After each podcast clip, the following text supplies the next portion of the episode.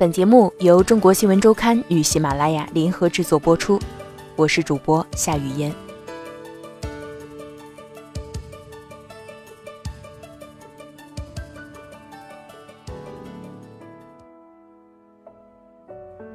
从追凶到追责，一个农妇的十七年。李桂英为丈夫追凶十七年，而经媒体报道后，当地警方迅速成立专案组。最后一名在逃嫌疑人落网，只用了十七天。如今，李桂英从追凶变成追责，没想到，这条路比追凶更艰难。杀害李桂英丈夫的五名犯罪嫌疑人全部落网了，她还是睡不安稳。半夜，她甚至说了一句梦话：“难不难？难不难？”这是她的口头禅。十七年来，为了找到这五名在逃嫌疑人，他走遍了中国十余个省份。根据他提供的线索，几名嫌疑人相继落网。他不明白，这本是警察的分内工作，为什么要他来做？如今，李桂英开始逐级信访，她要追究警方的不作为。十七年前，得知丈夫去世。他突然觉得自己的天黑了。如今他发现，追责却比追凶之路还要艰难。你有线索吗？齐坡村隶属于河南省周口项城市南顿镇，距离项城约十五公里，开车四十分钟就能到达。这里是南顿镇最西边的村庄。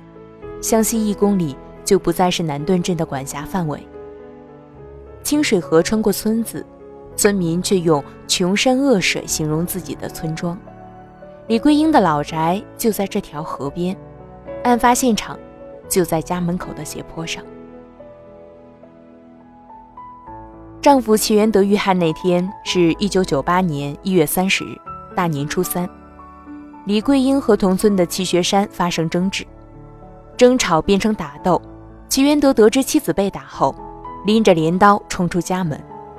齐学山也不示弱，叫来哥哥齐金山、弟弟齐宝山和与他们交好的齐海营、齐扩军，他们拿着杀猪刀、匕首和木棍。早在两个月前，这五人就曾想报复齐元德一家，他们的矛盾由来已久。人丁是否兴旺，是当地村民判断一个家庭厉不厉害的标准。兄弟多，有当官的，就不会被欺负。齐金山、齐宝山、齐学山是三兄弟，齐元德却是三代单传。齐元德本是村里的民办教师，在家开了一个铆钉作坊，齐元德负责生产，李桂英负责销售和收账。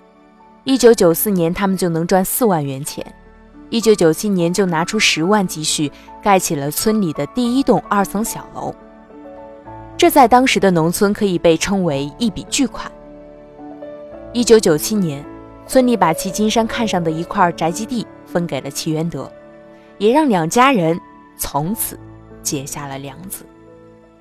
当时，李桂英还是村中的妇女主任，主管计划生育。而齐金山、齐学山、齐扩军和齐海营四家都因超生被罚款，他们怀疑是李桂英举报，便想打齐李二人一顿。被捕后，齐学山供认，五人在行凶前曾在齐海营家商量殴打齐元德夫妇，并说，要是他们死了就平和了。预谋杀人还是预谋打人致死，成了定罪的关键。最终，除了主犯齐金山，其他四人均以故意伤害罪起诉。李桂英不能接受这样的罪名，坚持认为他们故意杀人。齐元德的左胸被齐金山用刀刺中两次，又被齐海营用铁锹打中脖颈，送医途中就伤重身亡。李桂英的腿和腹部都被扎伤，肠子都流出来了。李桂英一边说，一边拉起衣服展示她的伤口。自从接受媒体采访后，这个动作他不知道做了多少次。他被鉴定为轻伤，住了十三天医院，一直没能等到丈夫的探望。直到回家后，看到失声痛哭的婆婆，李桂英才知道，自己已经失去丈夫。李桂英在自家的地里看到丈夫的新坟，好像那些沙土也埋住了我。她的生活突然坠入谷底。没出嫁时，李桂英是家中最受疼爱的小女儿，甚至从来没做过饭，也没种过地。哪怕是嫁给齐元德后，脏活累活她也几乎没有做过。她哭了几天，想起村里曾有人哭瞎了眼睛，才忍住眼泪。她骑着自行车去项城市公安局，本以为能在公安局了解案件的进展，却空跑了五次才弄清楚。谁是案件负责人？在项城警方整理的刑侦卷宗上，立案时间是一九九八年一月三十一日，也就是凶案发生的第二天。而在对齐金山进行网上追逃时，警方则在在逃人员登记信息表上写着，案发时间是一九九八年三月一日，这也成为李桂英认为警方不作为的证据。找到案件负责人后，李桂英却被告知五名嫌犯已经连夜逃跑，找人如大海捞针。当时的民警对李桂英说：“你有线索吗？我们不能扑空了。”追凶十七年，李桂英边哭边骑车回家。那时齐坡村到项城还是颠簸的土路，冬末的风卷起路边的尘土。被眼泪粘在脸上。回到家，她看着五个还只会喊饿的孩子，决定要自己给丈夫追凶。她带着孩子和公婆搬到南顿镇上，又在家里装了四个摄像头，养了一只大狗。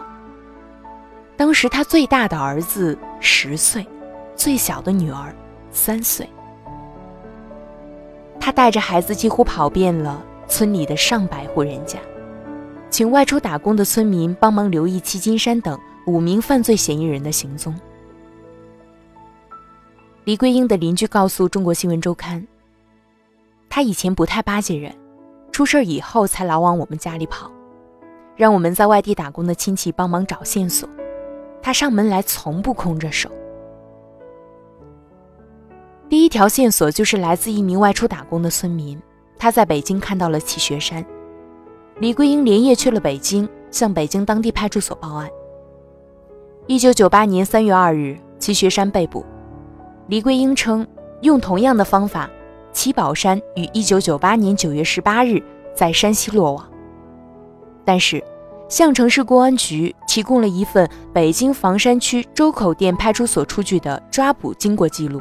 北京警方称，提供线索的是项城市公安局民警。而山西警方的抓捕经过记录则显示，线索是由当地的特勤人员提供。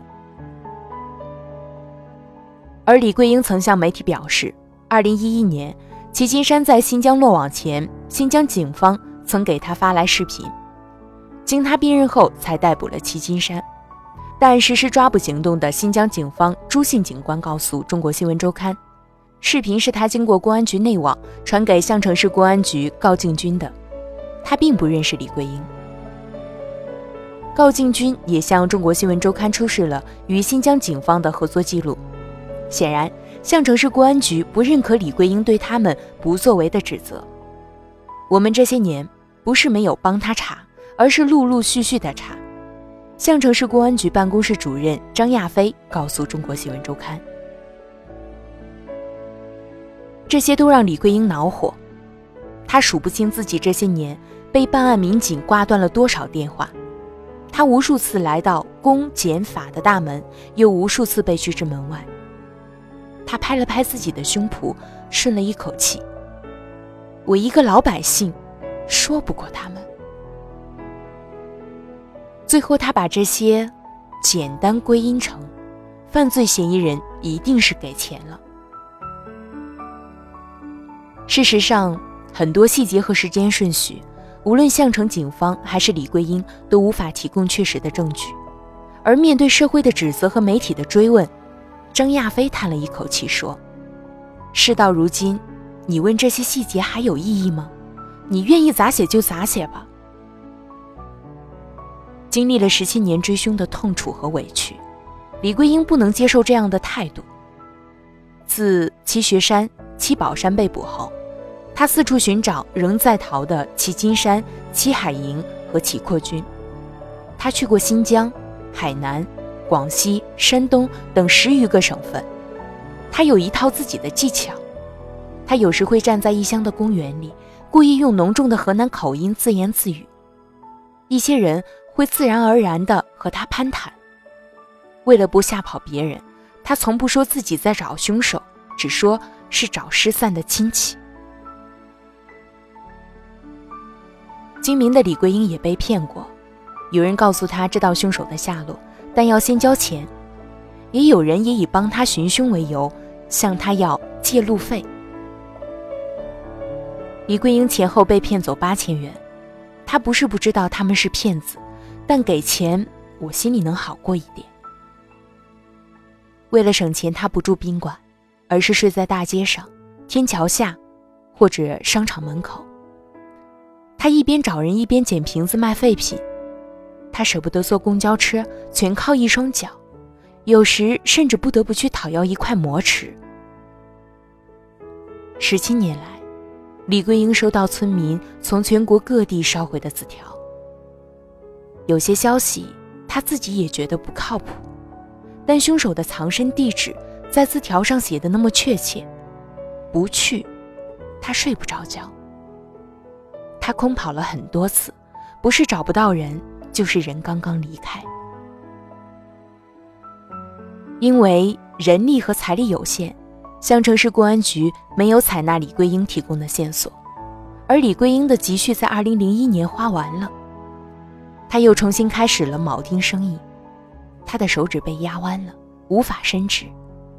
以前只长在丈夫手上的冻疮，如今全长在李桂英的手背上。电影《亲爱的》上映时，二儿子向向看得落泪。他觉得那种寻人的焦灼状态和母亲很像，但又不太一样。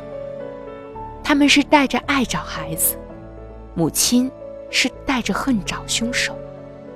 向向说，而凶手找到后，李桂英心中的怨恨仍然没有停止。她要追究有关部门的责任，他要惩罚那些让他等了十七年的人。追责比追凶更难。二零一零年，齐学山提前释放，李桂英托关系拿到一份他的通话记录，由此推测出了齐金山的电话。二零一一年三月，齐金山在新疆被捕。他想用同样的方法寻找齐海营和齐扩军，却石沉大海。直到二零一五年四月，他才从一位村民口中得知，二零一一年齐海莹曾回村更换二代身份证。我当时不敢信呀，逃犯怎么能回来呢？李桂英说，就是这时，他才下决心要追责。他托关系找到齐海莹一家的户口信息，发现齐海莹的名字已经变更齐好记。张亚飞告诉中国新闻周刊，项城市公安局已成立由公安局纪委书记牵头的倒查组，严查不同时期、不同阶段办案人员责任。他们发现齐海营的父亲利用身为村支书的便利，将齐海营的姓名登记为齐好记。并将当时的户籍民警马某禁闭。李桂英对这个结果也并不满意。一九九九年，网上追逃系统上线，项城市公安局甚至从来没有将齐海营和齐扩军的信息录入。对此，张亚飞解释道：“没有搜集到两人的照片，信息不全，无法进行网上追逃。一代身份证上难道没有照片吗？”李桂英不接受这个解释，甚至他还曾多次给警方送过两人的照片，两人家中也挂着他们的照片。后来齐海营都亲自过来给他们送照片来了。项城市公安局户政中队指导员范立敏告诉中国新闻周刊，由于没有进入网上追逃系统，户籍民警不知道齐海营是批捕在逃犯。张亚飞坦言，没找到照片，确实也有失误。而李桂英发现，齐扩军的户口甚至被注销了。由于长期未办二代身份证，齐扩军的户口被另册保管。这怎么可能找到人呢？让他更不能理解的是，一九九九年六月，齐扩军的儿子出生；一九九八年一月发生凶案，五人连夜出逃。案发八个月后，在逃嫌疑人回村生子，无人得知。为其儿子办理户口时，也没有人询问孩子的父亲身在何处。李桂英开始不断去项城市公安局信访办，值班民警告诉他，如果想告公安局不作为，就去找检察院。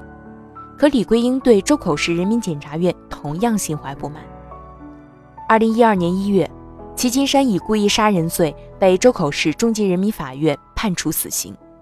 同年九月，河南省高级人民法院以部分事实不清为由，撤销了原一审判决，并发回周口市中级人民法院重审。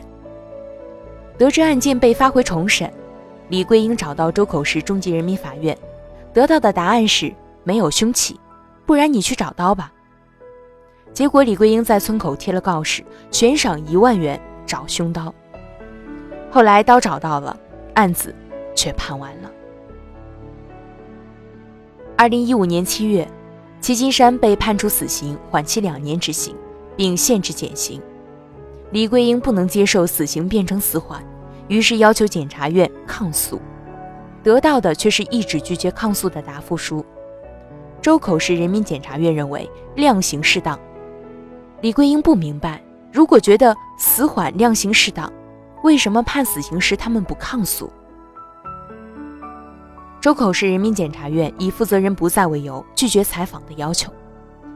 河南省高级人民法院一名不愿透露姓名的审理人员则表示，有没有刀这个事情都是他干的，并不是因为刀才发回重审。现在死刑控制得很严格，李桂英也明白少杀慎杀的原则。二零零七年，最高法院发布关于进一步加强刑事审判工作的决定，阐述了少杀慎杀的具体操作标准。其中，对于因邻里纠纷等民间矛盾激化引发的案件，因被害方的过错行为引起的案件，案发后真诚悔罪、积极赔偿被害人经济损失的案件等。具有酌定从轻情节的，应慎用死刑立即执行。注重发挥死刑制度，既能够依法严惩犯罪，又能够有效减少死刑执行的作用。凡是判处死刑可不立即执行的，一律判处死刑缓期二年执行。但李桂英认为，齐金山并不符合少杀慎杀的条件，并认定这是公检法的不作为。他买了一本信访条例辅导读本。开始逐级上访，他和其他上访户不太一样，他表达清楚，材料准备充足，甚至统一用红笔整齐地标出重点，但他一样被不断拒绝，没有人接收他的材料。最终，他去了北京，在国家信访局的门口排了两天队后，经人指点，他终于找到媒体，站在公众面前诉说他十马车也拉不完的心酸。我认出你了。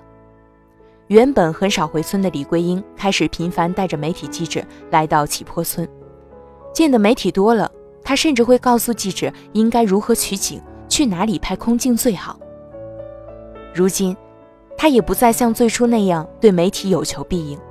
曾有电视台要求拍摄她买纸钱给丈夫上坟，画面出来只有几秒钟，但她哭了一整天。以后谁来，我也不答应了。除了学会挑选媒体。她也懂得包装自己。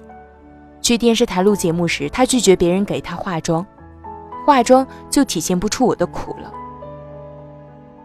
她表达能力强，有时甚至不需要提问，便能滔滔不绝地讲述自己多年的委屈。有时他接受一整天采访，到晚上嘴都张不开，因为这些年没有人听母亲说话。向向告诉中国新闻周刊，他转过脸去安慰母亲。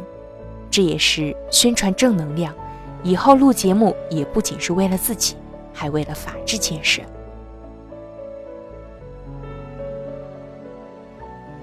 五个儿女有四个学了法律，要学法、懂法、用法。李桂英说：“十七年来，他去公检法反映情况，十趟有八次跑不成，但他依然相信法律会维护公平和正义。他吃过不懂法的亏。二零零零年，项城市人民法院判处齐学山、齐宝山民事赔偿七万多元。李桂英多次找到法院要求执行，法官开始说对方没钱赔付，后来再去找。”就过了诉讼时效期，也是在这时，他结识了现在的律师裴文奎。他先后买了侦查学、刑法和民法，又让自己的五个子女学法律、考警校、做公务员。后来他能问出很多专业问题，甚至让裴文奎觉得自己像他的法律顾问。寻求媒体支援后，李桂英第一次见到很多他十七年来一直寻找的官员，当地的政法委。公安局、教育局、宣传部的领导召开通气会，通报了案件的处理进度，并当场承诺李桂英会全力追捕最后一名在逃嫌疑人齐扩军。这是十七年来的第一次，甚至还有官员提着礼物来到李桂英家安抚她的情绪。项城市公安局局长杨步超也来到他家，李桂英却对他淡淡的说：“这些年我不是没找过你，而是找不到你。”电话不接，短信不回，公安局的门我进不去。十二月三日，也就是在通气会后的第十七天，最后一名逃犯齐扩军在新疆落网。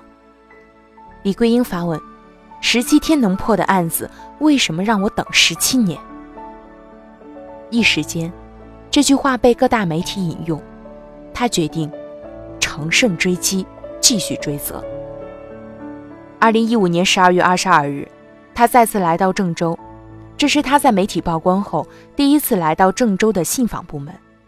上一次是三个月前，当时只有信访局接受了李桂英的材料，省公安厅、检察院、纪委的信访部门都拒绝接收。如今，面对河南省信访部门的工作人员，他上来就说：“我是追凶十七年的农妇李桂英。”有人一时间反应不过来，一旁的儿子就帮腔道：“看过电视没有？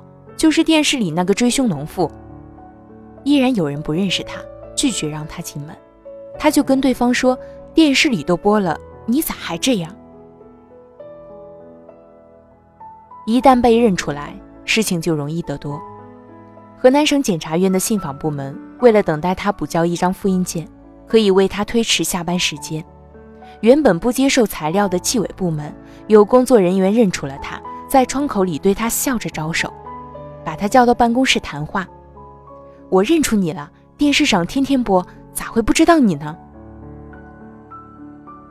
三个干部坐在屋里，给他倒了一杯热茶。房间里有暖气，李桂英觉得自己和那些站在寒冷大厅里的访民不一样了。全国人民都能帮助你。我尽我最大努力站在你的队伍里。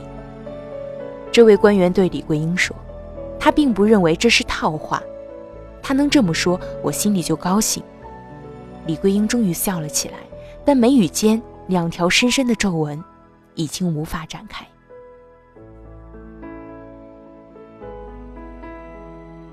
没人没钱不办事。如今，李桂英的家成了附近。含冤村民的落脚点，最多的时候每天能有三四十人。他们想方设法把自己打造成另一个李桂英，同样是为了凶案奔波十余年，四处上访。为什么没有媒体报道我呢？李桂英并不认识他们，也不会承诺他们太多。他知道自己和他们不一样。其实李桂英没有一直上访，她看书学法律，知道如何取证。裴文奎说。如今，李桂英甚至让儿子给她买了一支录音笔，她要让官员兑现说过的每句承诺。还有村民特意上门请李桂英帮忙找工作，有的李桂英会满口答应，因为他们没少帮我提供线索；而另一些村民，李桂英便会让他们先帮忙做铆钉，再帮他们办事。李桂英知道人情冷暖，也懂得如何经营。回村这天，村民正在办喜事，摆水席。李桂英没去吃，但也掏出一百元，笑着跑去塞给村民。